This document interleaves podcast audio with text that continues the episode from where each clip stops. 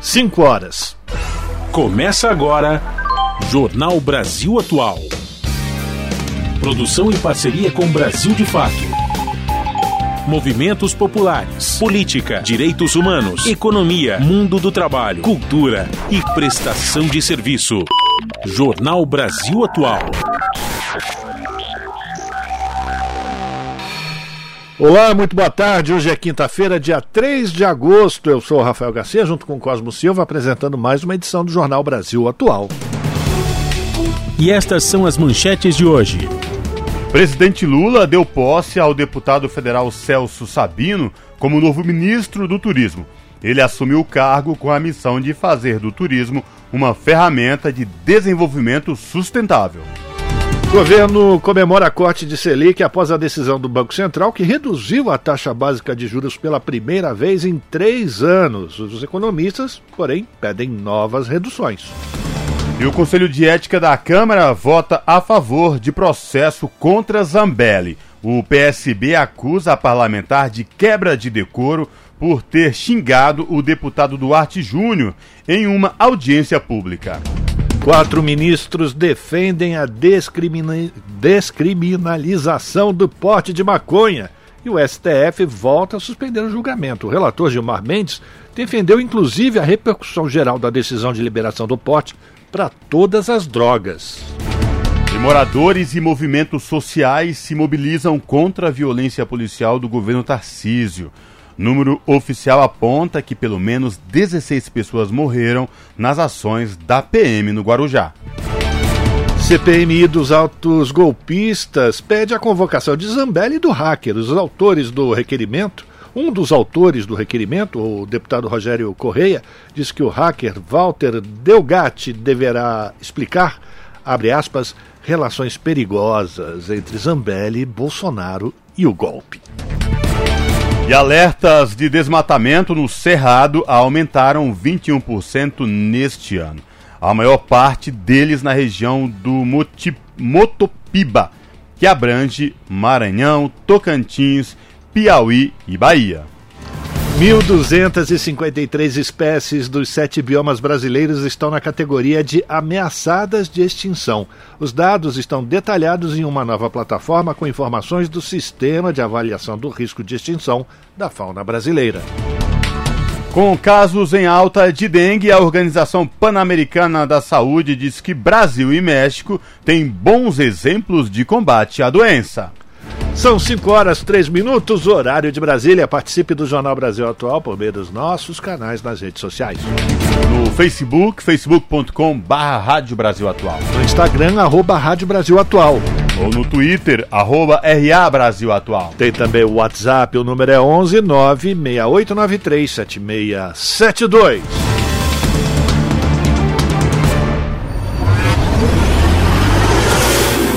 Jornal Brasil Atual. Uma parceria com Brasil de Fato. Na Rádio Brasil Atual. Tempo e temperatura. A tarde desta quinta-feira, aqui na capital paulista, é de tempo limpo e seco, sol entre pouquíssimas nuvens e temperatura alta. Agora os termômetros marcam 26 graus. Para hoje não tem previsão de chuva durante os períodos da noite e madrugada, a temperatura cai e o céu fica limpo. A temperatura atinge os 13 graus na madrugada. Em Santo André, São Bernardo do Campo e São Caetano do Sul, a tarde desta quinta-feira é de tempo firme e ensolarado. A temperatura neste momento está na casa dos 23 graus. Também não tem previsão de chuva para hoje na região do ABC. No período da madrugada, o tempo fica limpo e a temperatura cai, atingindo os 13 graus. A tarde desta quinta-feira, aqui na região de Mogi das Cruzes, é de tempo firme, ensolarado. Neste momento, os termômetros marcam 23 graus. Já deu uma diminuída aí na temperatura. Para hoje não tem previsão de chuva. Durante os períodos da noite e madrugada o tempo fica limpo, poucas nuvens e daí sim a temperatura cai e fica na casa dos 11 graus tarde de tempo firme, entre poucas nuvens em Sorocaba. Os termômetros marcam 26 graus neste momento. Olha, para hoje não tem previsão de chuva durante os períodos da noite e da madrugada. O tempo continua limpo e a temperatura cai, atingindo os 13 graus. No finalzinho do jornal, eu volto para falar como fica o tempo nesta sexta-feira. Na Rádio Brasil Atual, está na hora de dar o serviço. Vamos lá, 5 horas e 5 minutos, trânsito aqui na cidade de São Paulo, final de tarde de quinta-feira. A CT informa que nesse momento são 369 quilômetros de ruas e avenidas com trânsito congestionado. A pior região agora é a Zona Sul, com 110 quilômetros de lentidão. A Zona Oeste aparece em seguida com 107. A Zona Leste com 70. Zona Norte 46 e por fim a região central 36 quilômetros de ruas e avenidas com trânsito congestionado nesta quinta-feira que já tem o rodízio de novo em vigor até às 8 da noite. Os carros com placas finais 7 e 8 não podem circular no centro expandido de São Paulo. Vamos saber como é que está a situação agora do transporte público sobre trilhos com Cosmo Silva. Boa tarde, Cosmo.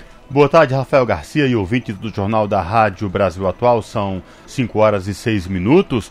O metrô informa que todas as linhas aqui do metrô da cidade de São Paulo estão operando na sua normalidade. Isso quer dizer que não tem nenhuma intercorrência para os passageiros nesta tarde. São 5 horas e 6 minutos. Todas as linhas operam em situação de tranquilidade, azul, verde, vermelha, amarela, lilás e prata, todas com operação normal para os passageiros. E esta mesma situação se repete com os trens da CPTM, que é a Companhia Paulista de Trens Metropolitanos, que atende aí a capital e Grande São Paulo, incluindo o ABC Paulista. Portanto, aí as linhas da CPTM, quem pretende usar trens nesta tarde de quinta-feira, tudo normal, sem nenhum problema aí para os passageiros. Rafael Garcia, e a situação, quem pretende pegar agora, neste momento, as rodovias Anchieta ou Rodovia dos Imigrantes rumo à Baixada Santista. Pois é, Cosme ouvintes, agora tudo tranquilo, segundo a concessionária que administra o sistema. Não há nenhum ponto de congestionamento, também não tem neblina no alto da serra, portanto, se o seu objetivo é chegar na Baixada Santista agora, pode pegar a estrada e ter uma boa viagem. Se você está na Baixada, vem para o Planalto, também a mesma coisa, não tem nenhum ponto de congestionamento, segundo a concessionária que administra as rodovias imigrantes em Anchieta. Boa viagem! Rádio Brasil Atual 98.9 FM.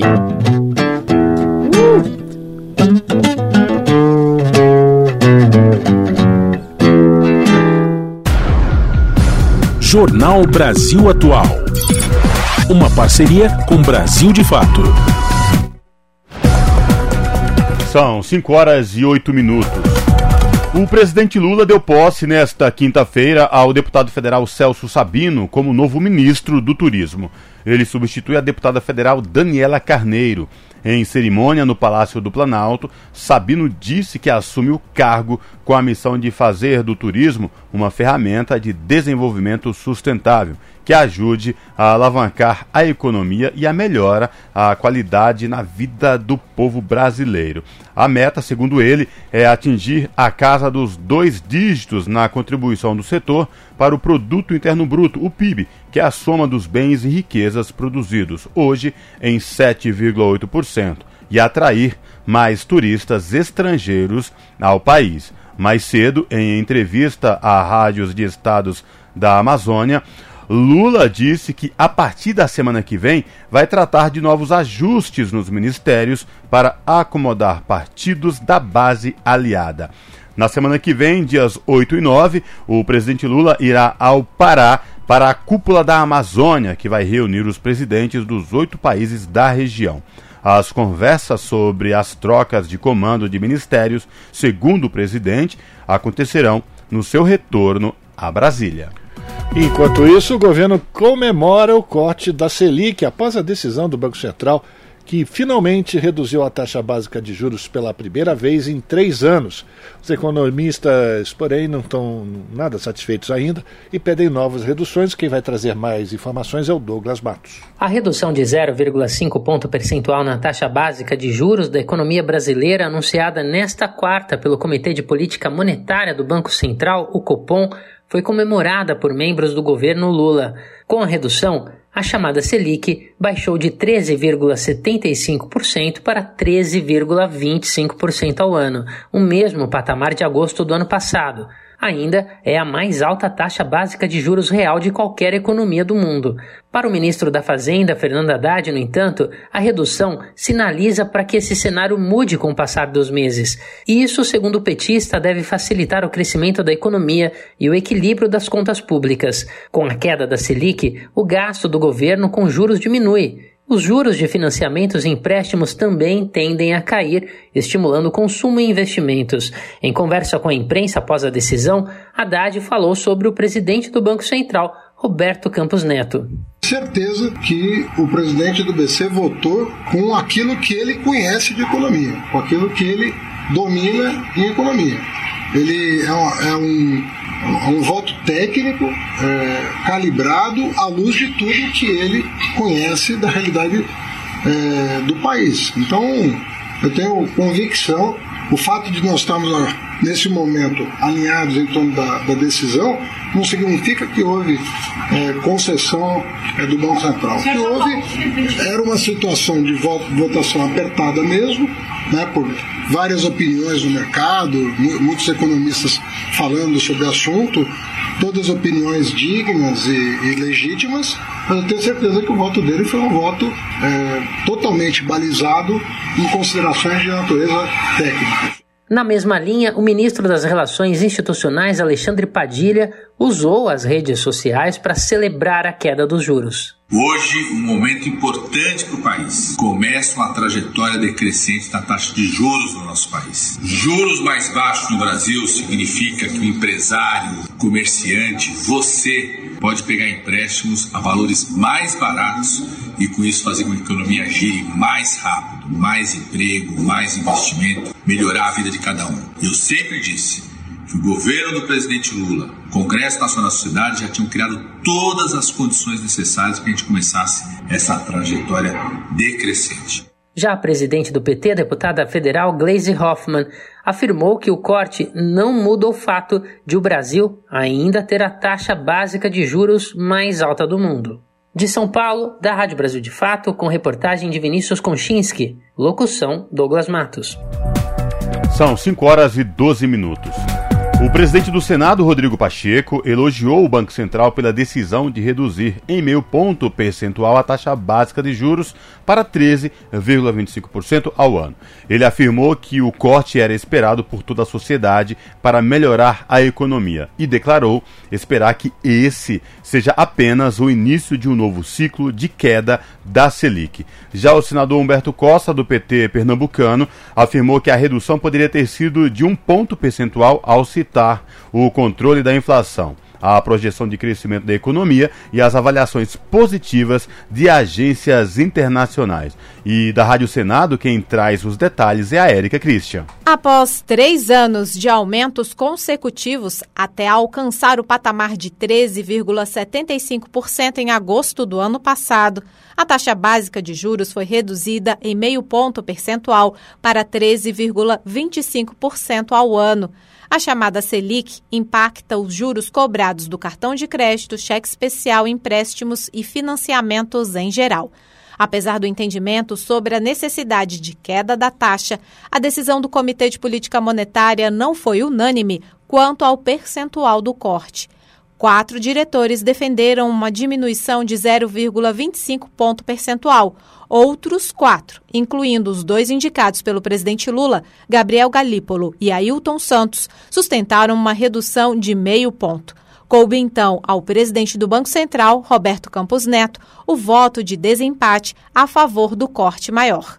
Ao elogiar a decisão do BC, o presidente do Senado, Rodrigo Pacheco, espera que essa redução se mantenha para melhorar ainda mais a economia. Clamor muito forte da sociedade, do setor produtivo nacional, e essa iniciativa é uma iniciativa que precisa ser enaltecida pela presidência do Senado, pelo que cumprimento o Banco Central, o seu presidente Roberto Campos Neto, e quero crer que seja o início de uma saga de redução da taxa de juros no Brasil, que é muito propício para nosso crescimento, geração de emprego, geração de riquezas, geração de arrecadação, geração de divisas para o nosso país. Na avaliação do senador Humberto Costa, do PT de Pernambuco, no entanto, Além de tardia, a queda dos juros ainda foi pequena. E a expectativa era de que esse corte fosse maior, pelo fato de que as condições econômicas do país favoreceriam a que esse corte fosse maior, algo em torno de 0,75 ou até mesmo um ponto, porque as próprias agências de avaliação de risco internacionais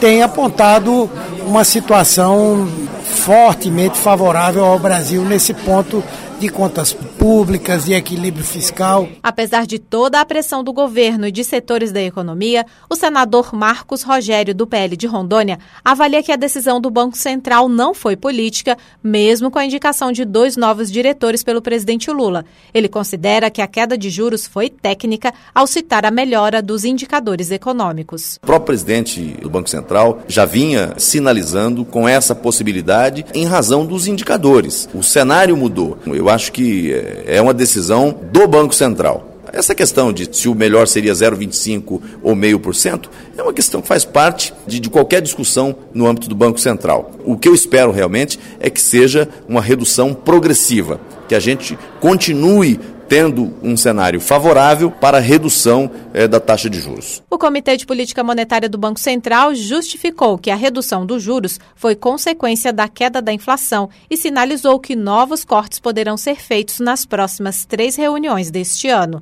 Da Rádio Senado, Érica Christian. Você está ouvindo? Jornal Brasil Atual. Uma parceria com Brasil de Fato. 5 horas 16 minutos. E o Conselho de Ética da Câmara dos Deputados votou a favor de iniciar um processo contra a deputada Carla Zambelli. Outra representação que foi analisada era contra o deputado Márcio Gerri, mas quem vai trazer todos os detalhes para a gente é o Gésio Passos. O Conselho de Ética da Câmara dos Deputados analisou nesta quarta-feira duas representações contra parlamentares. O primeiro caso foi da deputada Carla Zambelli, do PL de São Paulo. O PSB acusa a parlamentar de quebra de decoro por ter xingado o deputado Duarte Júnior, do PSB do Maranhão, em uma audiência pública. O deputado João Leão, do PP da Bahia, relator do processo, apresentou o parecer preliminar pela admissibilidade da acusação contra a deputada Carla Zambelli. Ele considerou que os vídeos e as notas da audiência comprovaram xingamentos graves feitos pela deputada paulista. Eu vou dar o voto pela admissibilidade. E vamos discutir nesse conselho de ética, é até bom, Carla, para que os ânimos nesta casa se diminuam. Não quero lhe crucificar eu sei que esses dias agora a senhora vai ser crucificada de tudo quanto é maneira. Mas vamos nos ater apenas à questão do deputado Duarte Júnior. A deputada Carla Zambelli, presente na sessão, se defendeu e assumiu que falou um palavrão, mas que não ofendeu o deputado Duarte Júnior. O fato apresentado pelo PSD, não, pelo, pelo PSB, ele não traz a veracidade dos fatos. Então, o que eu queria dizer para o senhor é que naquele dia é, a audiência estava muito barulhenta. Existe um vídeo em que, em que aparece eu fazendo assim para trás e falando realmente a palavra que eu não vou repetir aqui. Só que eu não eu não mandei a pessoa para aquele lugar. O deputado João Leão defendeu a continuidade do processo no Conselho de Ética, mas sugeriu que Zambelli apresentasse desculpas formais à Câmara e ao deputado Duarte Júnior. O próximo passo é Carla Zambelli apresentar sua defesa. O Conselho também analisou a representação contra o deputado Márcio Gerri, do PCdoB do Maranhão, que é acusado de importunação sexual contra a deputada Júlia Zanata, do PL de Santa Catarina, durante uma audiência pública. O relator do caso, deputado Ricardo Maia, do MDB da Bahia, pediu arquivamento da representação apresentada pelo PL. O relator considerou que ocorreu um tumulto durante a audiência pública e que o comportamento do deputado Márcio Gerri não teria fins libidinosos ou de impedir os direitos políticos da deputada. Neste caso, o deputado delegado Ramagem, do PL do Rio de Janeiro, pediu vistas do processo. Outras oito representações contra parlamentares ainda estão na pauta no Conselho de Ética. Houve uma proposta do deputado Rafael Simões, do União Brasil de Minas Gerais, para o arquivamento de todos esses processos para um acordo por um comportamento mais ético na Câmara. Mas, por enquanto, os partidos não pactuaram com esse encaminhamento. Da Rádio Nacional em Brasília, Gésio Passos. São 5 horas e 20 minutos. O hacker Walter Delgatti Neto foi convocado nesta quinta-feira para depor à Comissão Mista Parlamentar de Inquérito que apura os atos golpistas do dia 8 de janeiro. Delgatti foi preso ontem na operação da Polícia Federal que investiga a suposta invasão de sistemas eletrônicos do Judiciário. Os seis requerimentos apresentados para convocá-lo foram apresentados após a prisão do suspeito pela Polícia Federal. A relatora da CPMI, senadora Elisiane Gama, afirmou que esse depoimento é importante para, segundo ela, esclarecer como a deputada Carla Zambelli atuou de modo a questionar a legitimidade do sistema eleitoral brasileiro nas eleições de 2022. As convocações foram aprovadas por acordo. A CPMI ainda rejeitou, por 19 votos contra 12, dois requerimentos de convocação apresentados pela oposição. Os parlamentares queriam interrogar o coronel Sandro Augusto Salles Queiroz, então comandante da Força Nacional no dia da invasão, e Tomás de Almeida Viana, substituto eventual do diretor de inteligência do Ministério da Justiça. E em outra comissão parlamentar de inquérito instalada na Câmara de, dos Deputados, a CPI das apostas de futebol, terá o apoio da Polícia Federal nas investigações. O repórter José Carlos Oliveira acompanhou a reunião entre os policiais e os deputados e traz os detalhes. A Polícia Federal designou o delegado Sérgio Eduardo Busato para auxiliar as investigações da CPI da Câmara dos Deputados sobre manipulação de resultado em partidas de futebol. O anúncio foi feito pelo relator, deputado Felipe Carreiras, do PSB de Pernambuco, que a partir de agora espera nova fase da apuração com maior foco nas empresas de apostas, mais conhecidas como BETs. A gente começa uma fase agora para nos debruçarmos com a inteligência policial, para a gente, através de convocação e de de convite, nós vamos sim ter empresas aqui presentes respondendo a CPI, talvez até a quebra de sigilo para nós identificarmos e ampliar as investigações que estão em curso. O deputado Luciano Vieira, do PL do Rio de Janeiro, avalia que o foco nas empresas é fundamental, sobretudo diante da medida provisória que regulamenta a exploração de apostas esportivas. Estamos no momento da regulamentação junto ao governo federal. Então, de imediato, antes de regulamentar qualquer empresa, nós temos que quebrar o sigilo bancário dela e ver quem está certo e quem está errado. Acho que é o princípio de tudo. O vice-presidente da CPI, deputado Daniel Agrobon, do PL de Goiás, admite até duas reuniões semanais para ouvir as empresas convocadas e convidadas. Antes, porém, as associações de empresas de apostas esportivas devem comparecer à comissão já na próxima semana. O deputado delegado da Cunha, do PP de São Paulo, também cobrou depoimentos prévios de representantes da Justiça Desportiva e da Confederação Brasileira de Futebol. A CPI ouviu delegado da Polícia Federal em Sergipe, Fabrício Martins Rocha, com experiência nas operações distração e jogada ensaiada, que combateram a exploração de jogos de azar e a manipulação de resultados em empresas de apostas entre 2021 e o ano passado. Ele admitiu que essas fraudes são mais ligadas a investigações das polícias civis e estaduais. O tema é relativamente novo para a Polícia Federal diante da repercussão interestadual com necessidade de repressão uniforme e da correlação com outros crimes como lavagem de dinheiro e evasão de divisas. Fabrício Rocha disse que o maior desafio na investigação é a dificuldade de acesso a algumas informações básicas porque a maioria dessas empresas de aposta estão sediadas fora do território nacional. Você não tem acesso a informações, você não tem como oficiar em relação a eventuais suspeitas de fraudes Segundo Rocha, a Polícia Federal mantém memorando de intenção com a Sport Radar, uma empresa suíça com expertise na análise de jogos e na indicação de eventuais manipulações. O delegado elogiou a medida provisória por prever a constituição de empresas no Brasil para a exploração das apostas. Para o deputado Albuquerque, do Republicanos de Roraima, responsável pelo convite a Fabrício Rocha, as investigações da CPI e da Polícia Federal também devem identificar os financiadores das fraudes nas apostas esportivas. Escândalo investigado pela CPI foi denunciado na Operação Penalidade Máxima, conduzida pelo Ministério Público de Goiás com segredo de justiça. Da Rádio Câmara de Brasília, José Carlos Oliveira. São 5 horas e 25 minutos. O líder da FNL, a Frente Nacional de Luta no Campo e na Cidade, José Rainha, prestou depoimento hoje na CPI do MST. Ele foi chamado para falar das acusações de extorsão de donos de propriedades rurais no Mirante do Paranapanema, no interior de São Paulo, motivo pelo qual chegou a ser preso em março e solto em junho. As informações na reportagem de Priscila Mazenotti. Ele era um dos líderes do MST e, após ter se afastado do movimento, criou o FNL. José Rainha foi à CPI protegido por um habeas corpus, ou seja, pode ficar em silêncio sobre fatos que impliquem a sua incriminação, conforme decisão do ministro Luiz Fux.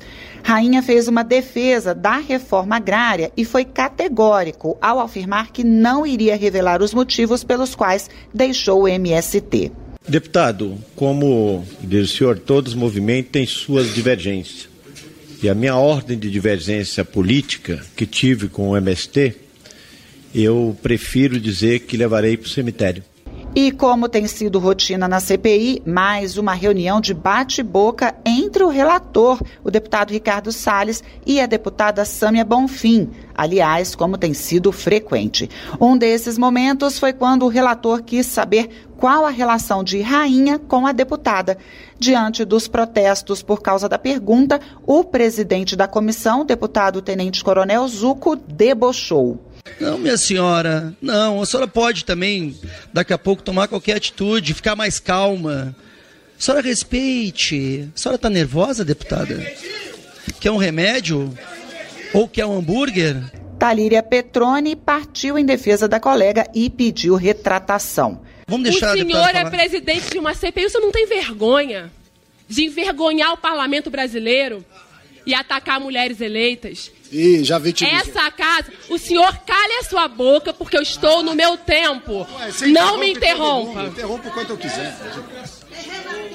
Após o pedido, o presidente da CPI pediu para tirar a fala das notas taquigráficas. E, em meio ao bate-boca, Rainha esclareceu que a ex-esposa dele trabalha no gabinete da deputada Sâmia Bonfim e que tem com ela e com outros deputados relações fraternas, políticas e diplomáticas. Da Rádio Nacional em Brasília, Priscila Mazenotti. Você está ouvindo? Jornal Brasil Atual, uma parceria com Brasil de Fato. E o nosso contato agora no Jornal da Rádio Brasil Atual é com Gabriel Valerio. Gabriel, que é repórter do portal da Rede Brasil Atual, redebrasilatual.com.br. Olá, Gabriel, prazer falar contigo. Seja bem-vindo, tudo bem? Olá, Cosmo, obrigado. Prazer é todo meu. Olá a todos os ouvintes. Gabriel, qual o destaque que você traz do portal da RBA para os nossos ouvintes nesta tarde de quinta-feira?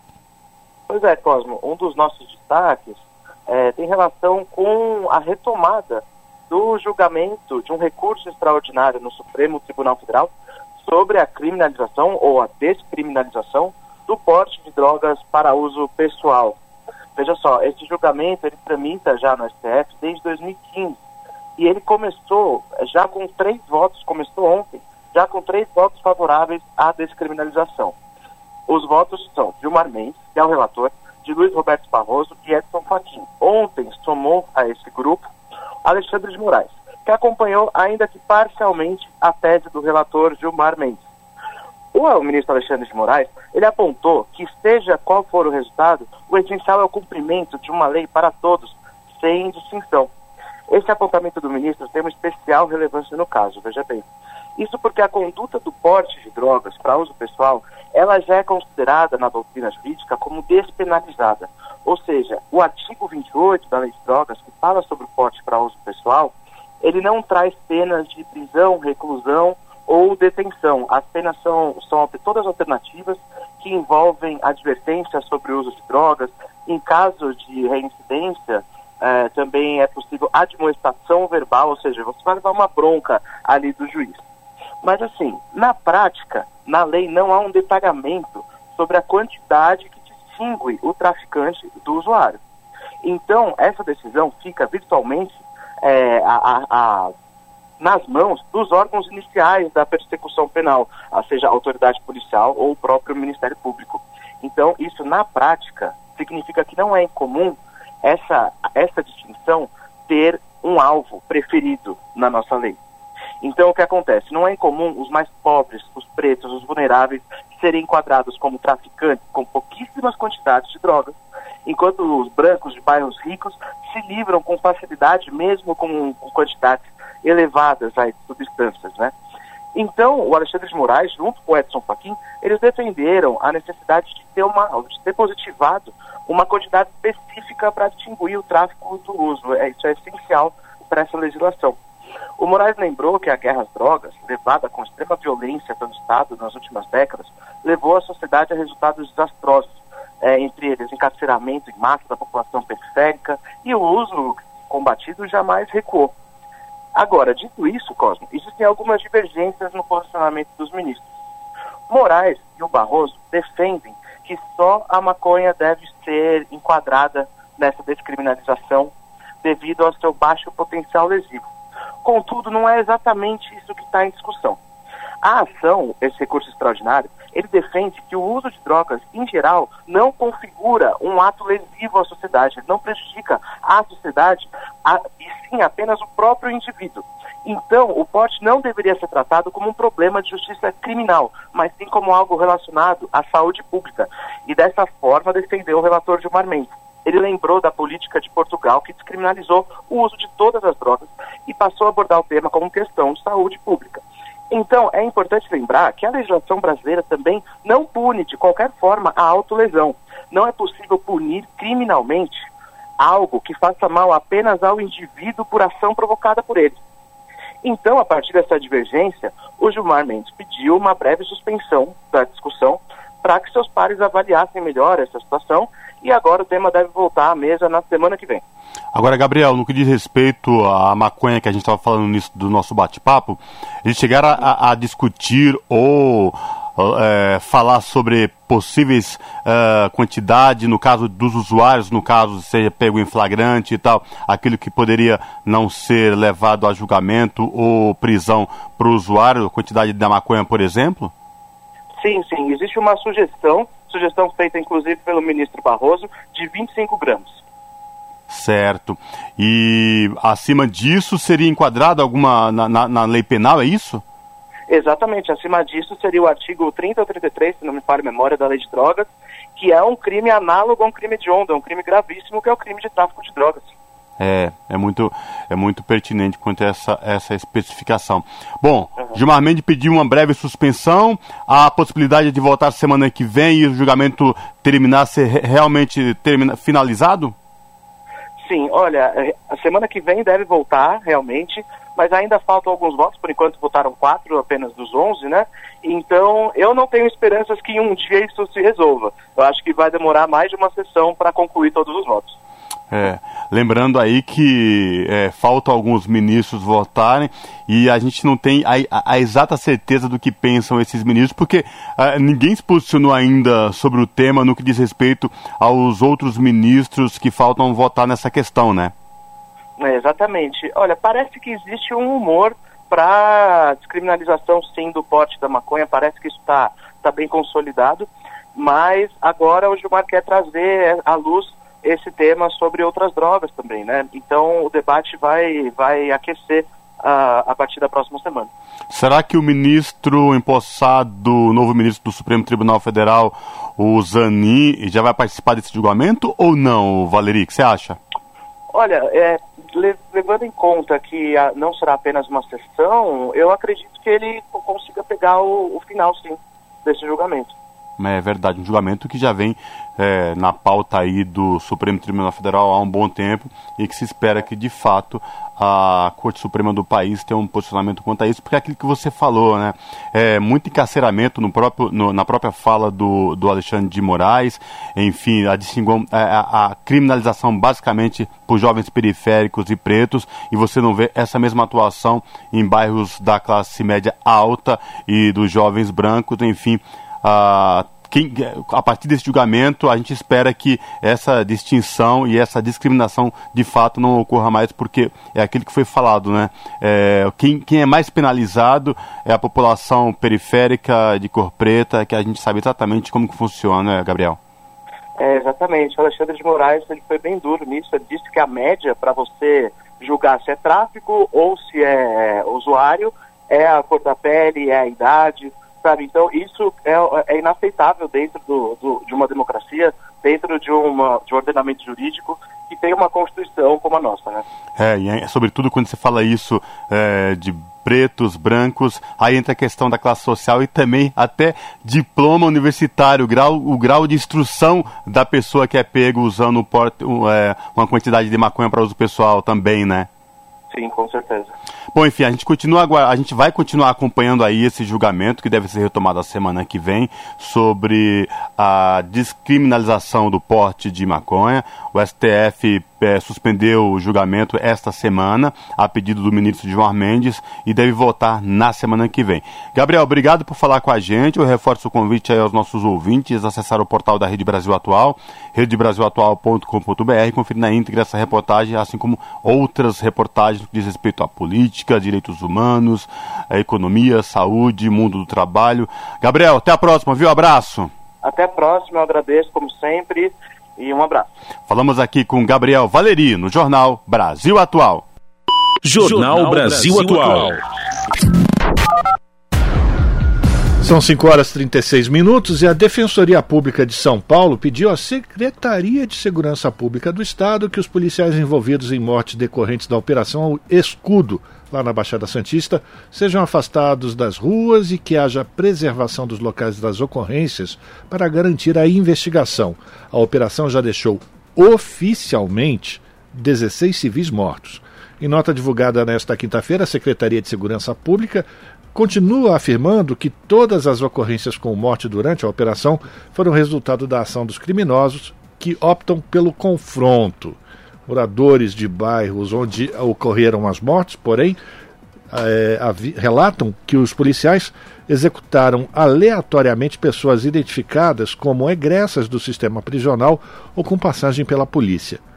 A defensoria solicita também que sejam utilizadas câmeras corporais no uniforme de todos os policiais militares e civis que estão envolvidos na operação o número de mortes provocadas por policiais militares em serviço cresceu 26% no primeiro semestre deste ano no estado de São Paulo.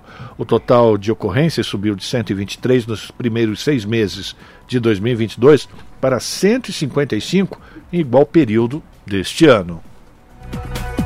São 5 horas e 38 minutos e ainda sobre essa questão envolvendo Polícia Militar lá na Baixada Santista, no Guarujá, moradores e familiares das vítimas e organizações de defesa dos direitos humanos promoveram uma manifestação ontem aqui em São Paulo. Mais de 150 pessoas se reuniram na Praça 14 Bis, empunhando cartazes que acusavam a polícia de ter realizado não uma operação, mas sim uma chacina. Hoje, outro ato está marcado como crítica à ação vingativa dos policiais, apoiada pelo governador Tarcísio e por integrantes da extrema direita. O ato está acontecendo logo mais, vai acontecer logo mais às 18, em frente à Secretaria de Segurança Pública do Estado, no centro da cidade, que fica na região central. A manifestação é organizada por coletivos, movimentos sociais e sindicatos. Você está ouvindo? Jornal Brasil Atual. Uma parceria com Brasil de Fato. São 5 horas e 38 minutos. O PSOL aciona o Ministério Público sobre orçamento fake de Secretaria da Mulher do, go do governo de Tarcísio de Freitas. O Estado de São Paulo destinou só 10 reais para o projeto Educação em Direitos Humanos e Cidadania, que é capitaneado pela pasta. As informações com Douglas Matos. A deputada federal Sâmia Bonfim, a deputada estadual Mônica Seixas e a vereadora Luana Alves, todas do PSOL de São Paulo, protocolaram uma representação no Ministério Público de Contas do Estado, solicitando apuração sobre possíveis irregularidades de orçamento na Secretaria de Políticas para Mulheres do governo de Tarcísio de Freitas, do Republicanos. A medida foi protocolada no último dia 28 de julho. O governo de são Paulo destinou somente 10 reais para o projeto Educação em Direitos Humanos e Cidadania, que é capitaneado pela Secretaria de Políticas para a Mulher. A própria pasta tem o um orçamento destinado quase integralmente para a área de transportes. Isso acontece porque Tarcísio alterou, por meio de um decreto, o nome da Secretaria de Logística e Transportes para a Secretaria de Políticas para a Mulher, para evitar que a proposta fosse alterada ou rejeitada pela Assembleia Legislativa de São Paulo, a Alesp. A estrutura e o montante dos recursos, no entanto, não acompanharam a mudança Conforme informações disponibilizadas pelo CIGEO, que é o Sistema de Informações Gerenciais da Execução Orçamentária no Governo Estadual, dos 782 milhões e 800 mil reais destinados à dotação atual da pasta, cerca de 768 milhões são do DR, o Departamento de Estradas de Rodagem, e outros 5 milhões e 300 mil da Companhia Docas de São Sebastião. Dos cerca de 4 milhões que sobraram, são destinados 1 milhão para a contratação de serviços de telecomunicações e tráfego aéreo no aeroporto de Sorocaba, 2 milhões e 100 mil para cobrir os pagamentos de funcionários inativos da antiga Secretaria de Logística e Transporte e, na prática, sobra apenas 1 milhão de fato para a Secretaria da Mulher. Para as parlamentares, o montante é inadequado e insuficiente para promover políticas públicas de qualquer ordem, ainda mais políticas efetivas de combate à desigualdade de gênero e promoção dos direitos das mulheres. De São Paulo, da Rádio Brasil de Fato, com reportagem de Carolina Oliveira. Locução: Douglas Matos. São 5 horas e 41 minutos. CPI das apostas de futebol terá o apoio da Polícia Federal nas investigações. O repórter José Carlos Oliveira acompanhou a reunião entre policiais e deputados. Participantes de audiência pública na Câmara dos Deputados sustentam que o aumento da violência contra mulheres no Brasil decorre do desmonte das políticas de proteção e acolhimento das mulheres nos últimos anos. De acordo com a assessora política do Instituto de Estudos Socioeconômicos, Carmela Zigoni, a execução orçamentária de ações voltadas ao público feminino sofreu redução de 75% entre 2014 e 2015. 2019. No período, passou de 185 milhões para 46 milhões de reais. Ainda conforme a especialista, para 2022, o Executivo enviou ao Congresso uma proposta de lei orçamentária que destinava nada mais que 13 milhões de reais para todas as políticas de proteção a mulheres. Com a posse do novo governo, houve uma recomposição das verbas que chegaram a 120 milhões de reais. Dados do Anuário Brasileiro de Segurança Pública, divulgados no final de julho pelo Fórum Brasileiro de Segurança Pública, mostram crescimento de 6,1% dos casos de feminicídio e de 1,2% de homicídio de mulheres em 2022 em relação aos números de 2021. O aumento ocorreu no mesmo momento em que houve queda de 2,4% nas mortes violentas intencionais. Segundo a pesquisadora da Fundação João Pinheiro, Letícia Godinho, a explicação para o aumento está na ascensão do ultraconservadorismo. Explica esse aumento da violência, eu, eu vou chamar a atenção para esse movimento, para esse período que a gente viveu de ultraconservadorismo, não só vivemos, está vivendo, porque porque 2022 a gente esperava uma redução dessas, dessas violências justamente pela, por conta da saída do isolamento social, né? Então, a Covid arrefeceu e justamente esses registros deveriam ter diminuído, mas ao, ao contrário, eles aumentaram. Além do crescimento das mortes violentas de mulheres, o Anuário de Segurança Pública mostrou aumento recorde dos casos de estupro no último ano, de 8,2%. Ainda houve crescimento de 49,7% dos registros de assédio sexual e de 37% de importunação sexual. A concessão de medidas protetivas aumentou em 13,7% em relação a 2021. A secretária de Enfrentamento da Violência contra a Mulher do Ministério das Mulheres, Denise Mota Dal, pontua que o próprio Fórum Brasileiro de Segurança Pública aponta o desmonte das políticas de proteção como causa do aumento da violência contra mulheres.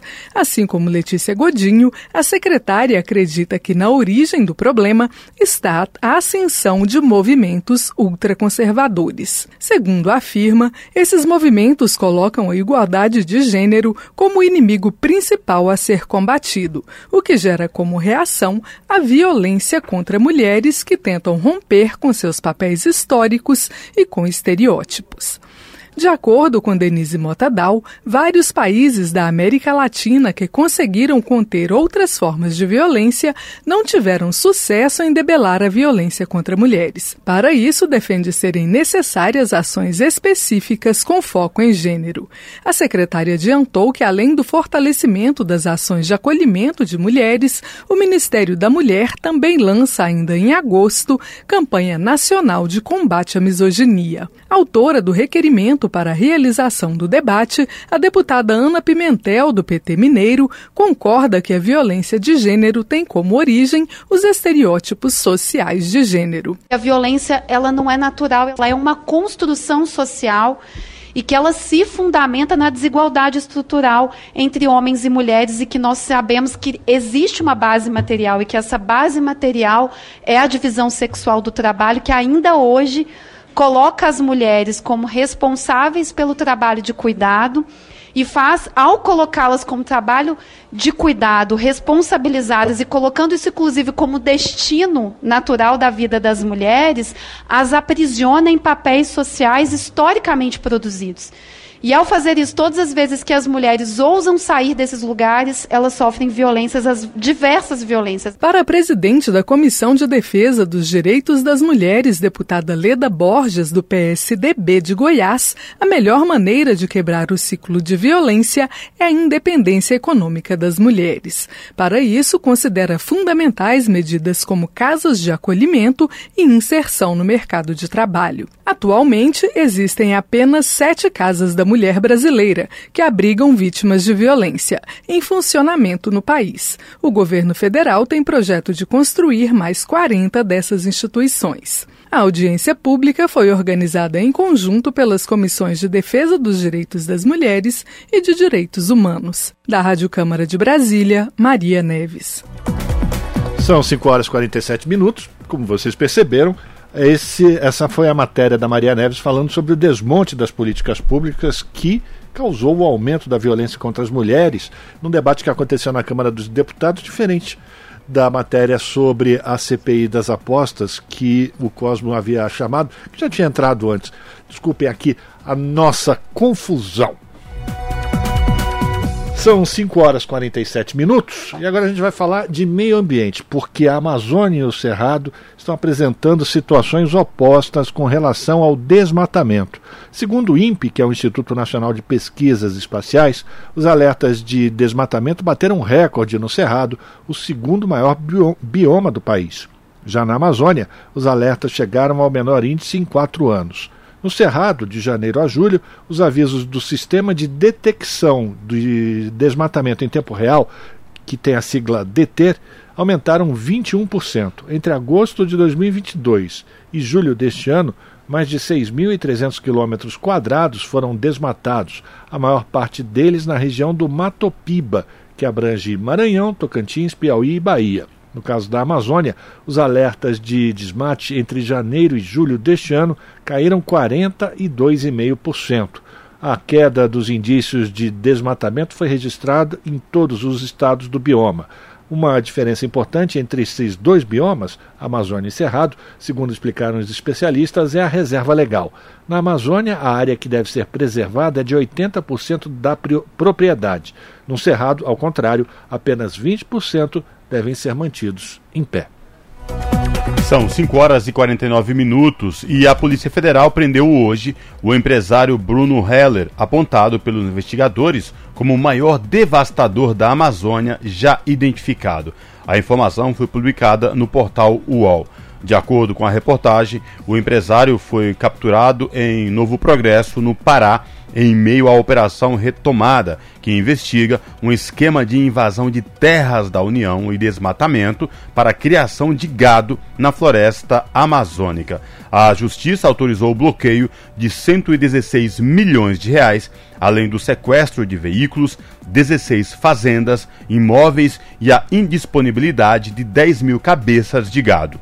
Bruno Heller foi preso em flagrante com ouro bruto e uma arma ilegal, foi o que afirmou a Polícia Federal. Heller teria desmatado mais de 6 mil hectares de floresta e se apossado ilegalmente de 21 mil hectares de terras da União.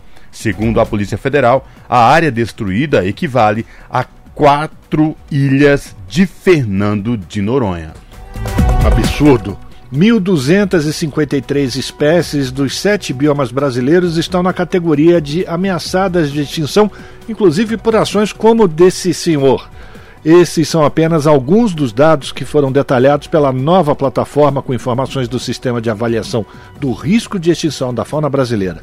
O lançamento da plataforma Salve foi realizado pelo Instituto Chico Mendes de Conservação da Biodiversidade e quem vai trazer as informações é o Gabriel Correia. A plataforma classifica os riscos das espécies em vulnerável, perigo e criticamente em perigo, como por exemplo o réptil jararaca de Alcatrazes, o mamífero aquático boto cachimbo e a ave soldadinho do araripe, todos em risco crítico. Os animais ameaçados correspondem a mais de 8% da lista de 15 mil espécies catalogadas na plataforma. São mais de 5 mil fichas técnicas em 150 mil páginas de conteúdo.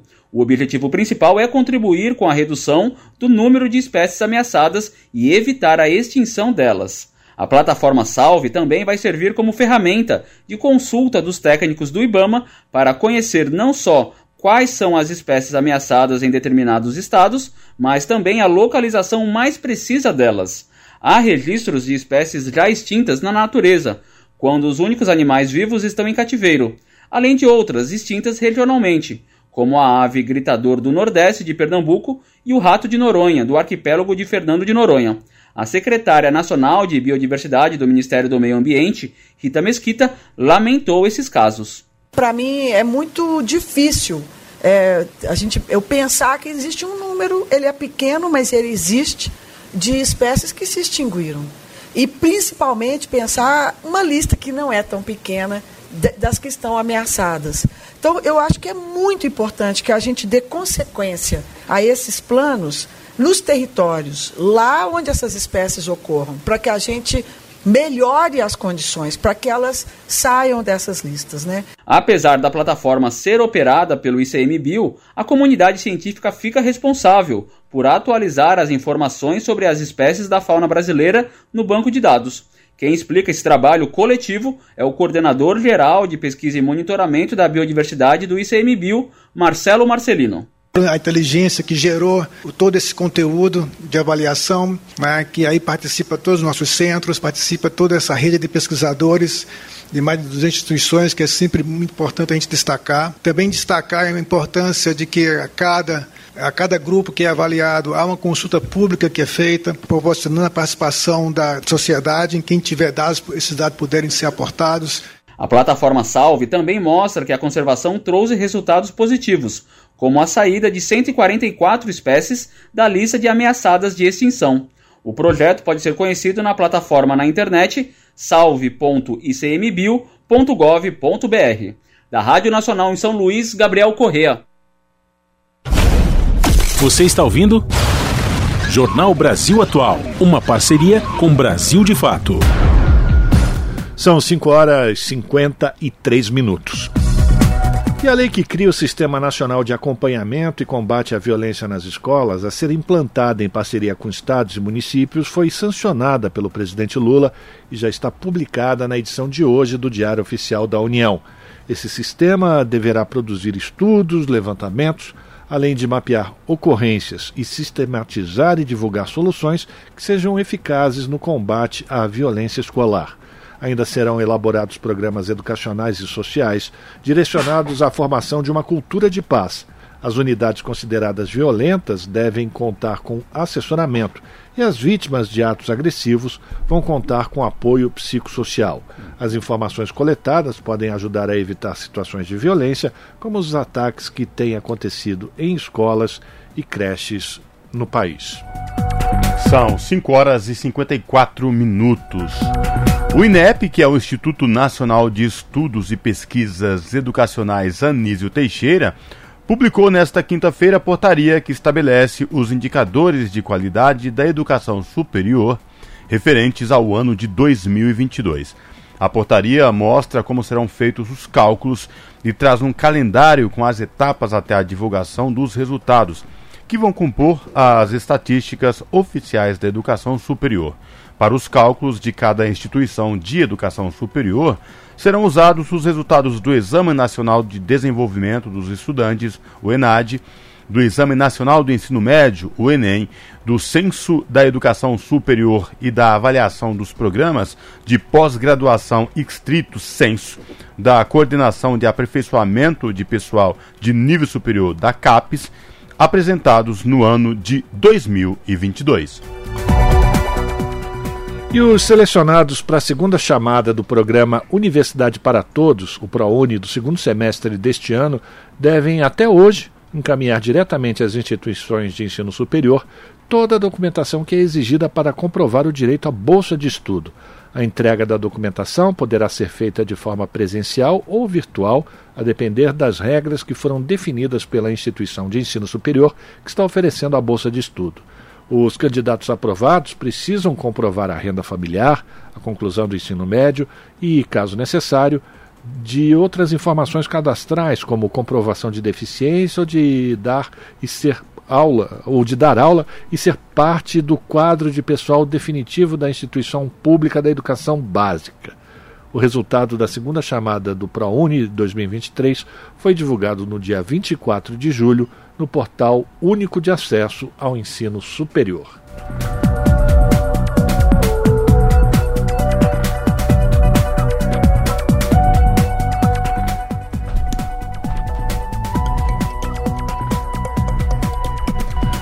Trinta e duas mil crianças e adolescentes estão vivendo em serviços de acolhimento afastadas do convívio familiar em todo o país. Esses números fazem parte de um relatório divulgado pela organização Aldeias Infantis SOS. De acordo com o documento, as regiões Sudeste e Sul concentram oito em cada dez dessas crianças e adolescentes. O estudo apontou ainda que seis em cada dez crianças abrigadas não recebem a visita familiar. Apesar disso, a pesquisa mostra que muitos querem voltar a morar com a família ou pelo menos retomar o contato. Segundo o relatório, 25% das crianças e adolescentes que vivem em acolhimentos têm até 5 anos, 27% têm de 6 a 11 anos e 5% 18 anos ou mais. A maioria deles tem idade entre 12 e 17 anos. O estudo foi feito no período de novembro do ano passado a março deste ano, em 23 estados e no Distrito Federal. Nesse período foram ouvidos mais de 350 crianças e adolescentes sob a guarda do Estado, acolhidos em casas, lares e abrigos públicos e de organizações não governamentais. Você está ouvindo? Jornal Brasil Atual. Uma parceria com Brasil de Fato. 5 horas e 58 minutos e com casos em alta de dengue, a Organização Mundial da Saúde nas Américas diz que Brasil e México têm bons exemplos de combate. A Organização Pan-Americana da Saúde, a OPAS, recomenda iniciativas mais fortes para que a informação seja clara e baseada em evidências nos países. As propostas destacam a ênfase da atuação de famílias e indivíduos. Quem vai trazer mais informações para a gente, direto de Nova York, é o Felipe de Carvalho.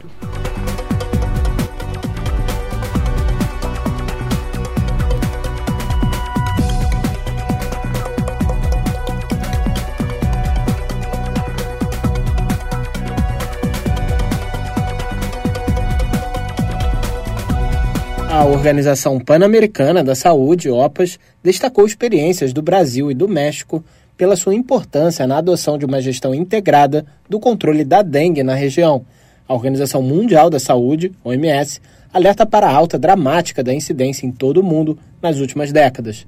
As declarações foram feitas pelo especialista Giovannini Coelho no webinar Gerenciando a Dengue, uma epidemia em rápida expansão, Seis peritos internacionais tiveram apresentações no evento ocorrido nesta quarta-feira. Os avanços no caso brasileiro vêm ocorrendo apesar da complexidade do sistema de saúde, de acordo com Giovannini Coelho, que é membro da equipe de entomologia em saúde pública da OPAS. Que é capaz, bajo a reitoria do Ministério de Saúde, desenvolver mensagens claves e campanhas de mobilização que chega a los distintos níveis do sistema de saúde, sistema estadual e municipal. Ele disse que o país tem sido capaz, sob a gestão do Ministério da Saúde, de desenvolver mensagens chaves e campanhas de mobilização que chegam a diversos níveis do sistema de saúde, nomeadamente o estadual e municipal. Ele apontou ainda a atuação em intervenções e mensagens para públicos distintos. Na realidade mexicana, a região de Mérida se evidencia pela articulação entre comunidades e autoridades. A parceria criou a estratégia de reciclagem para o bem-estar, que teve alto impacto na redução dos índices do vetor da doença, o mosquito Aedes aegypti. Para garantir maior participação comunitária, a OPAS recomenda o reforço de programas nacionais para que a informação produzida seja clara e baseada em evidências de estudos sobre a doença, que não tem tratamento específico. A detecção precoce e o acesso a cuidados médicos adequados reduzem em grande parte as taxas de mortalidade nos estágios mais graves. Da ONU News em Nova York, Felipe de Carvalho. Rádio Brasil Atual. Para sugestões e comentários, entre em contato conosco por e-mail redação@jornalbrasilatual.com.br ou WhatsApp DDD 11 96893 7672. Acompanhe a nossa programação também pelo site redebrasilatual.com.br.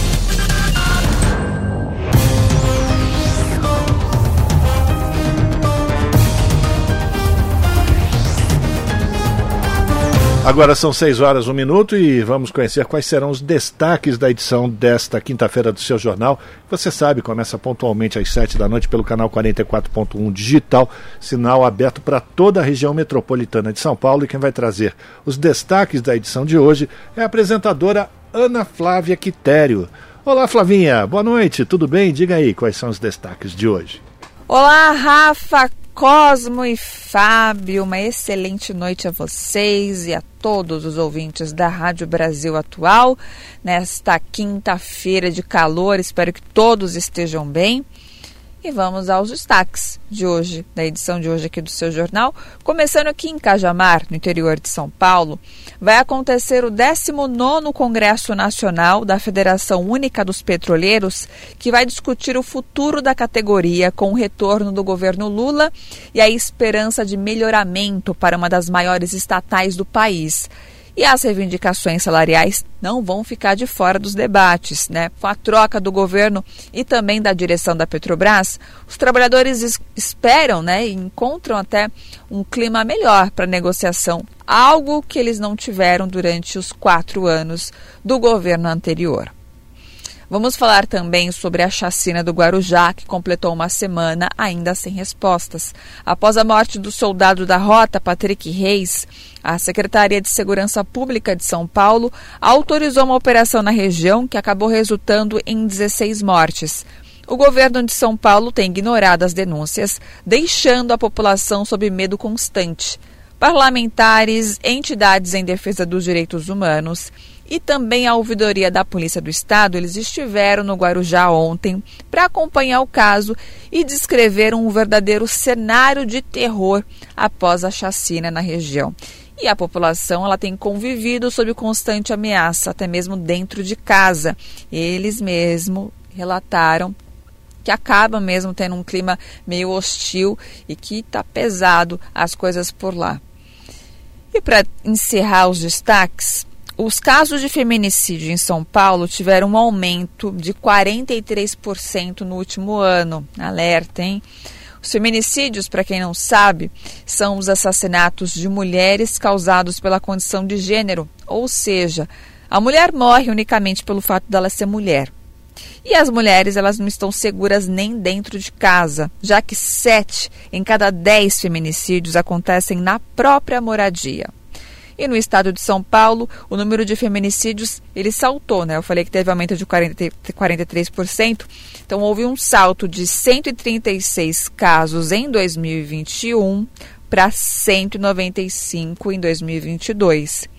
E pesquisadores atribuem o aumento nos casos ao retrocesso nos dispositivos de proteção às mulheres.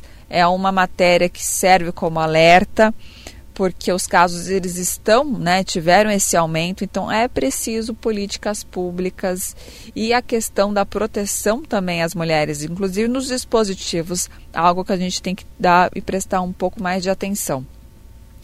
É, até porque agora, né, que nesse caso sobre a questão da legítima defesa de honra, que foi um marco, foi acaba sendo uma vitória, mas é como a gente sempre fala, é um passinho de cada vez, ainda precisamos crescer muito quando o assunto é a proteção às mulheres. Né? Nós que somos mulheres sabemos o, o quanto é difícil ser uma. A gente tem vivido aí exemplos de violência ainda que está muito grande. Então, é preciso, sim, com certeza, é, dar um alerta a essa questão, principalmente na proteção às mulheres. Bom, esses foram os destaques da edição desta quinta aqui no seu jornal. E além né, de tudo que eu acabei de falar, só dei um belo de um spoiler, mas o completão mesmo vocês acompanham pontualmente às sete da noite comigo no seu jornal. Muito obrigado por me deixarem participar aqui com os destaques. Desejo a vocês, Rafa, Cosmo e Fábio, um excelente jornal, um excelente trabalho também. E aguardo vocês, hein? Vocês e os ouvintes para se conectarem conosco ao vivo às sete da noite no seu jornal. Beijo grande e até lá. Esse é o Jornal Brasil Atual. Uma parceria com Brasil de Fato. Novidade aqui na TVT. Para desenrolar o seu fim de semana, a gente tem um encontro marcado todo sábado. Um novo programa com entrevistas descontraídas com artistas, influenciadores e muito mais. Além, é claro, com tudo que tá bombando na internet. A gente tá de olho também do que tá acontecendo de mais interessante na cidade. Esse é o Desenrolados com Lucas Souza e Larissa Borer.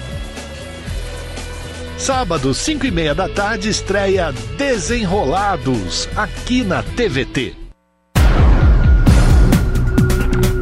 6 horas e 7 minutos. Pois é.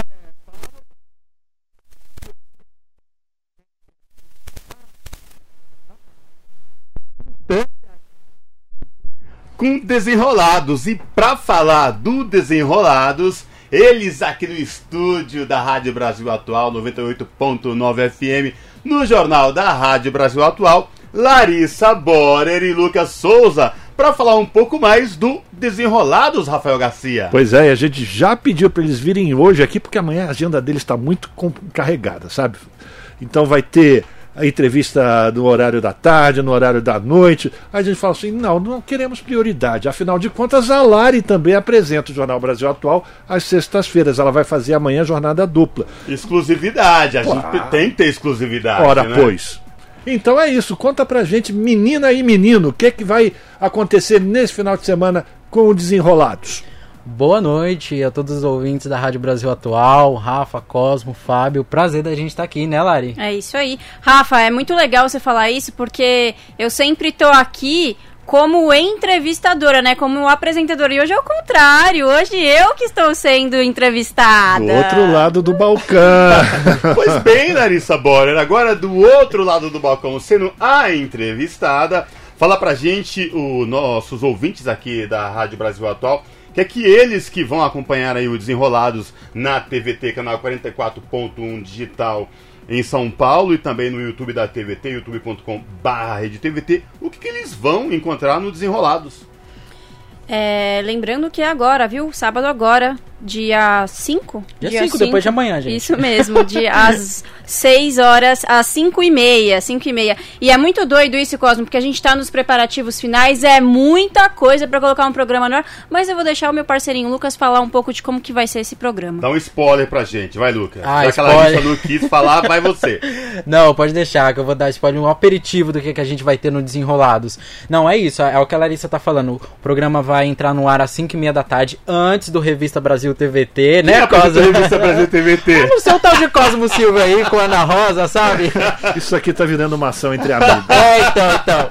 Não, mas enfim, gente. É, começa às 5 e meia e a ideia, Rafa, é, Cosmo, é que seja um programa jovem, né? Então a gente quer trazer diversão, é para ser um programa leve, mas também que a gente toque em temas que são importantes na vida dos jovens e também da sociedade é, em geral. Então o formato do programa basicamente é, é com entrevistas, a gente tem matéria também externa. E já que você pediu um aperitivo, a gente pode falar, né, Lari, que nesse Sim. programa de estreia o, a gente vai ter uma matéria externa sobre grafites em penas, que olha que legal, a gente nem sabia o que, que, que, que era de fato um empena, aquela lateral do prédio que não tem janelas, que o pessoal grafite se chama empena, então a gente está explorando isso e também temos uma entrevista com um influenciador digital, faz maior sucesso na internet, que é o Vitor Fernando, com os filtros, milhões de seguidores e ele vai estar também no nosso primeiro programa, né Lari? É isso aí. E é isso, a gente também é sempre pautado pelo que tá rolando na internet. Então, o nosso primeiro quadro do programa é o Giro News, que a gente faz aí uma pincelada em tudo que rolou na semana para trazer para os telespectadores. E a gente tá muito empolgado com essa estreia, viu, meninos? E fala um uma coisa pra gente, como é que foi desde a concepção, de onde veio a ideia, como partiu, como surgiu o nome Desenrolados? Cosmo, é muito doido falar disso, porque é, a gente começou a conversar sobre isso em abril, né, Lucas? Em abril, comecinho de abril. É, e nome vai, nome vem, vários nomes, e daí a gente pensou no Desenrolados e a gente não tinha nem pensado ainda, né? A gente nem sabia de fato do, do programa Desenrola seria? do governo federal, né? Que para ajudar a quitar a dívida do povo aí. E daí é bom que já faz também uma um merchan da gente, né? Desenrola do governo, Desenrolados também tá, tá aí, lembra de nós.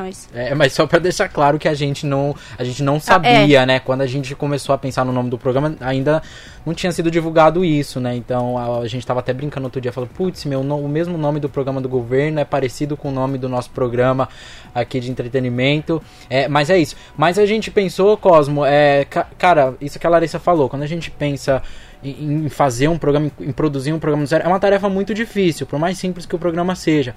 Então a gente teve que pensar tudo nessa questão de formato, e quando a gente veio nessa questão do nome, passaram, né? Claro, houve uma triagem aí para que a gente pudesse chegar nesse nome final. É, mas a gente queria um nome que desse identidade a justamente essa vibe do programa, né? Que, que, como a gente já falou, que é para ser um programa jovem e que diferente e que discute diferentes pautas que fala de diferentes assuntos e um programa de sábado à tarde, então uma coisa mais despojada, Mais uma leve, coisa descontraída, desenrolada, é sabe? aí. Então, é, a gente quis trazer no nome do programa, tentar trazer essa identidade é, de fato do formato. Beleza, então esse é o primeiro programa, todos os sábados, a partir deste, deste sábado, dia 5 de agosto, às 5 e meia da tarde. Todos que estão acompanhando aqui a Rádio Brasil Atual vão poder assistir também o Desenrolados, que é explicar a situação, né? É uma gíria que é você explicar o que está acontecendo, desenrola essa situação, resolve essa situação, é isso? O que é que é o Desenrolados nesse sentido? É, é, é basicamente isso. Quando a gente fala o que que é uma pessoa desenrolada, é uma pessoa que consegue fazer diferentes coisas, que consegue se adaptar às situações, né? É, e que consegue é, transitar em diferentes meios. Que eu acho que é, é isso é o jovem, né? O jovem ele é desenrolado em si, ele tá, tá ali se descobrindo, vendo as coisas que gosta, né? Os lugares que quer frequentar. É uma pessoa desenrolada no sentido de, de ir atrás das coisas e de tentar é, é, buscar sentido e entendimento das coisas. Então a gente quis trazer isso pro programa, porque o programa é desenrolado. O que, que tá acontecendo na cidade? Vamos desenrolar isso aí, né? O que, que tá acontecendo na internet? Co- Como assim esse cara que ele tem, usa filtro, tem milhões de seguidores, tá? É, desenrola essa história aí pra gente entender, sabe? Então a gente quis trazer é, isso na identidade do programa, né, Lari? É isso aí. Ó, gente, pra finalizar aqui, ah, acompanhando aqui o trabalho dos dois, da Larissa Borer e do Lucas Souza, na produção, na concepção do Desenrolados é um programa de 30 minutos, mas a concepção dele, o planejamento, a pauta, a externa, a gravar as cabeças, chamadas do programa, é algo que para quem tá lá de fora, acho que é muito simples e fácil. Mas a produção, para chegar a finalizar um programa de 30 minutos, dá muito, muito trabalho. E a gente muito é testemunha trabalho. disso. É mas, isso. Mas enfim, a gente deseja toda a sorte do mundo para vocês dois, que o Desenrolados possa atrair esse público jovem, adultos jovens, como vocês gostam de brincar, e a gente entende e tem certeza que vai dar muito certo, não é, Rafael? Vida longa ao Desenrolados. É isso, gente. Obrigado vocês. A gente queria agradecer, né, Lari, aqui pelo espaço, pela Rádio Brasil Atual. E mais uma vez convite, sábado agora, 5 e meia da tarde, liguem aí 44.1 e também no YouTube da Rede TVT, a gente vai estar tá lá com Desenrolados. É isso aí, gente. Assistam a gente. Valeu. É isso aí. Bom, e lembrando que vocês nas sextas-feiras podem inclusive vir aqui e já trazer spoilers do que as pessoas podem acompanhar no dia seguinte, Boa, a partir das 5 e meia. Muito bom.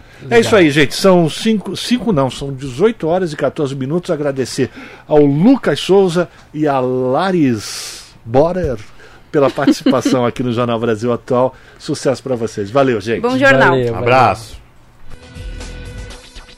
Novidade aqui na TVT. Para desenrolar o seu fim de semana, a gente tem um encontro marcado todo sábado. Um novo programa com entrevistas descontraídas, com artistas, influenciadores e muito mais. Além, é claro, com tudo que tá bombando na internet. A gente tá de olho também do que tá acontecendo de mais interessante na cidade. Esse é o Desenrolados com Lucas Souza e Larissa Borer. Sábado, 5 e meia da tarde, estreia Desenrolados, aqui na TVT. Você está ouvindo? Jornal Brasil Atual, uma parceria com Brasil de Fato. São 6 horas e 15 minutos. Grupo teatral leva mitos afro-brasileiros sobre a vida e a humanidade para os palcos. Ideia é popularizar histórias conhecidas com poucas pessoas, mas essenciais para a formação cultural e religiosa do país. E quem traz as informações é a Nara Lacerda. A gente traz aqui uma conversa muito legal sobre uma iniciativa na área de cultura, na área de teatro, que vai te surpreender.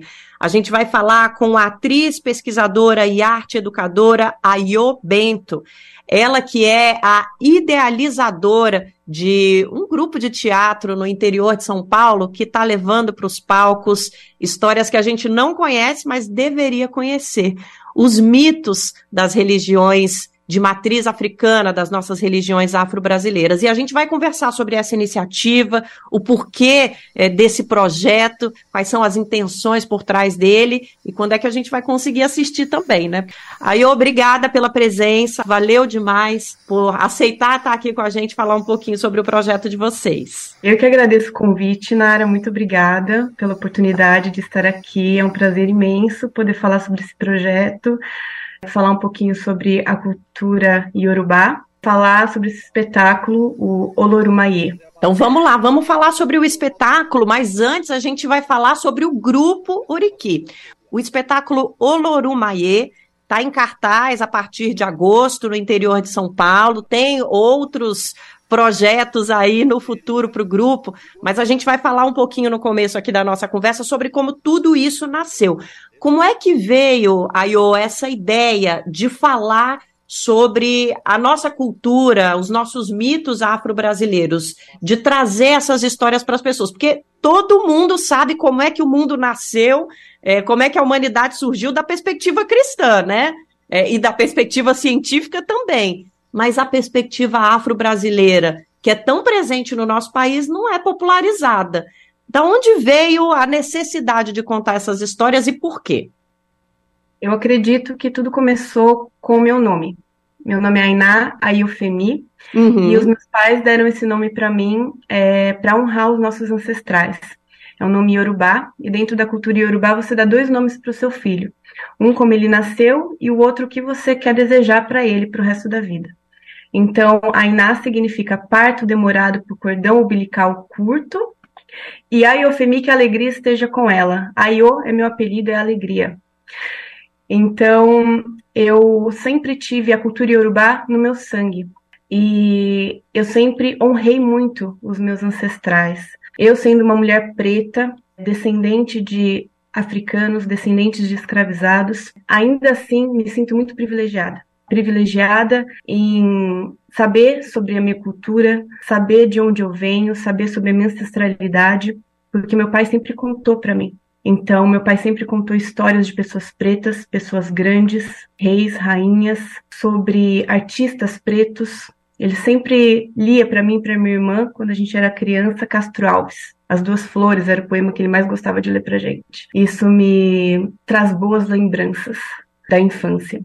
Esse projeto, essa vontade de contar histórias pretas começou daí, quando eu ainda era criança e não sabia exatamente como me expressar enquanto uma criança preta. Então, eu acredito que vem desse espaço. Uma coisa que eu achei bem interessante aqui sobre o projeto de vocês é que realmente, né, fica bem explícito quando a gente pesquisa um pouquinho sobre a trajetória de vocês, que tem essa conexão total com a sua infância, com as histórias que você ouviu, esse privilégio de no Brasil ter uma infância em que você teve contato com as histórias afro-brasileiras. Mas concretizar esse projeto com o formato que ele tem hoje é, é uma história que vem muito da pandemia da Covid-19 também, pelo que eu entendi, né? Eh, você acha que você buscou respostas ali para aquela loucura que a gente estava vivendo é, nessas tradições espirituais e emocionais é, que a gente trouxe da África para o Brasil e que a gente transformou nas nossas crenças aqui? Isso, o projeto começa um pouco antes, quando eu tive a oportunidade de fazer uma universidade pública, a Unicamp. Fui viajar para a Grécia e dentro da Grécia eu tive a oportunidade de vivenciar os mitos gregos. E me questionei por que, que a gente não vivenciava os mitos africanos? Por que, que eu não estudava teatro africano dentro da universidade? E foi quando, em 2018, eu recebi um convite do músico Nico Vilas Boas para, dentro do recital de formatura dele, narrar histórias iorubás, mitos africanos, enquanto ele cantava músicas relacionadas ao candomblé e a Adnan Yonará dançava essas músicas. E aí, a partir disso, iniciou esse projeto, o Grupo Oriki. A gente foi apresentar na virada afrocultural aqui de Campinas, e através disso que começamos a desenvolver o projeto Olorumaie, que é a contação de história através da música, da dança, do lúdico, da narração, como os griots faziam, como os griots fazem, que são contadores e contadoras de histórias africanos, e que trazem esse conhecimento através da oralidade. Então, nós gostaríamos de fazer isso também. E nós começamos realmente é, a desenvolver tudo isso na virada afrocultural aqui de Campinas, e gratidão a esse momento. Agora, a gente começa através do FIC, do Fundo de Investimento de Campinas, esse projeto Olorumaie. É tão importante a gente conhecer é, tudo que nos cerca, né? Você sabe, você que lê muito a, Bíblia, que está nos ouvindo, ou que, enfim, é evangélico, evangélica, católico, católica, quando alguém chega para você, você está angustiado, angustiado, e alguém fala, lê um salmo, escuta uma música gospel, liga o rádio, é, nos mitos afro-brasileiros também tem soluções para as nossas angústias, muito bonitas, muito conectadas à nossa natureza e às tradições do nosso país. Então, o, o que a, o, traz, já ia te chamar de Ainá também, olha, já tô, por causa do primeiro nome, gente, eu já ia, a pessoa quando sabe, sabe, né? Mas o que a Aiô traz para a gente é, é de extrema importância. Nós temos aqui um grupo de pessoas jovens, artistas, é, brasileiros e brasileiras, que querem contar essas histórias nos palcos e que estão vendo a importância de se contar essas histórias. Então, vale muito a pena a gente também correr atrás de conhecer essas histórias. Aí, ô Bento, obrigada demais. Antes da gente se despedir, só falar um pouquinho mais sobre o Grupo Oriki, porque não é só a Iô Bento que está no grupo, ela é a fundadora, idealizadora desse projeto, mas no palco ela está com o ator Caeocano, com a bailarina Renata de Oliveira e com o músico Nico Vilas Boas. É, boa parte desse elenco tem uma conexão muito forte com a espiritualidade afro-brasileira e se reuniram em torno dessa ideia de trazer essas histórias para a gente. Então tá na hora de se conhecer, tá na hora da gente se conhecer. Obrigada por essa oportunidade, viu? De, de fazer com que a gente se conheça um pouco melhor. E obrigada pela entrevista. Eu que agradeço a oportunidade de estar aqui, muito obrigada. E queria dizer também, é, para quem quiser seguir a gente né, nas redes sociais, eu vou estar postando também é, os dias que a gente vai apresentar, em outros momentos, dar continuidade ao trabalho, mostrar um pouquinho mais como são os nossos ensaios, tudo pela rede social.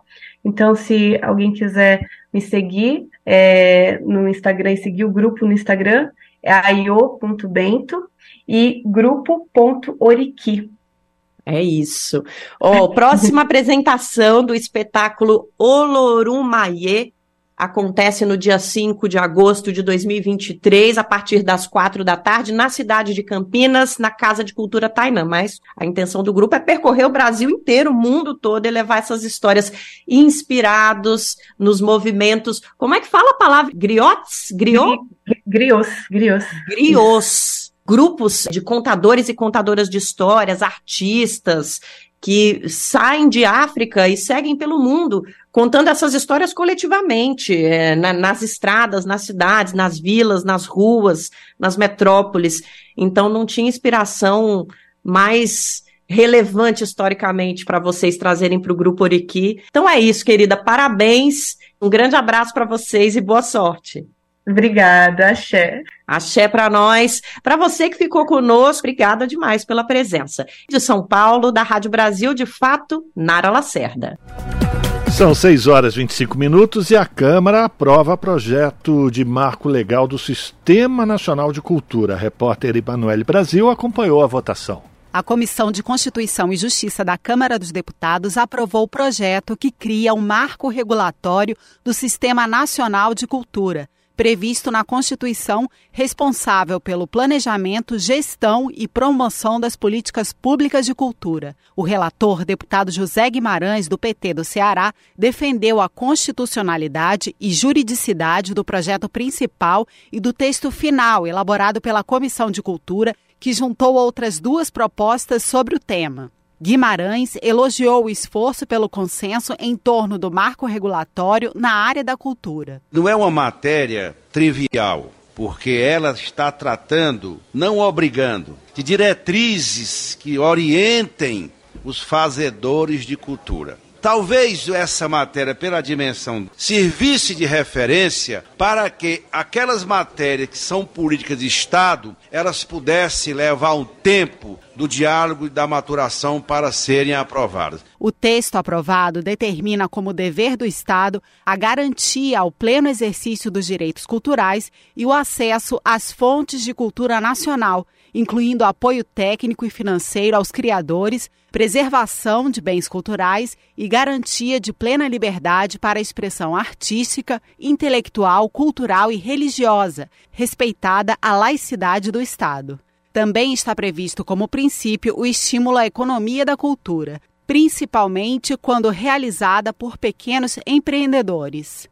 Durante a reunião, a deputada Érica Cocai, do PT do Distrito Federal, também defendeu a iniciativa. Vamos ter um sistema que abrange a diversidade e o tamanho de um Brasil que ainda não fechou o ciclo dos seus períodos traumáticos e que por muito tempo negou as expressões culturais que vêm a partir da vivência do próprio povo. Único contrário à medida, o deputado Gilson Marques, do Novo de Santa Catarina, argumentou que o texto cria uma obrigação ao Estado, mas sem detalhar quais temáticas serão abordadas e a que custo serão realizadas conferências de cultura. Principalmente se elas são ou não de interesse público, se elas são ou não a gosto do destinatário final e principalmente se justificam esse gasto compulsório para o pagador de impostos. O Sistema Nacional de Cultura de competência da União será organizado e gerido por instrumentos como o Plano Nacional de Cultura e o Sistema Nacional de Financiamento à Cultura. Caberá a eles planejar as políticas de cultura do país e estados e municípios poderão aderir ao sistema.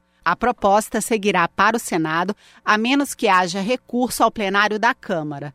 Da Rádio Câmara de Brasília, Emanuele Brasil. Você está ouvindo? Jornal Brasil Atual. Uma parceria com Brasil de Fato. Na Rádio Brasil Atual. Tempo e temperatura.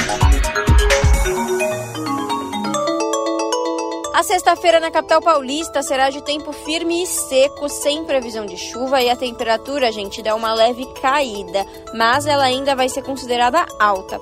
A temperatura máxima será de 25 graus e a mínima de 12 graus.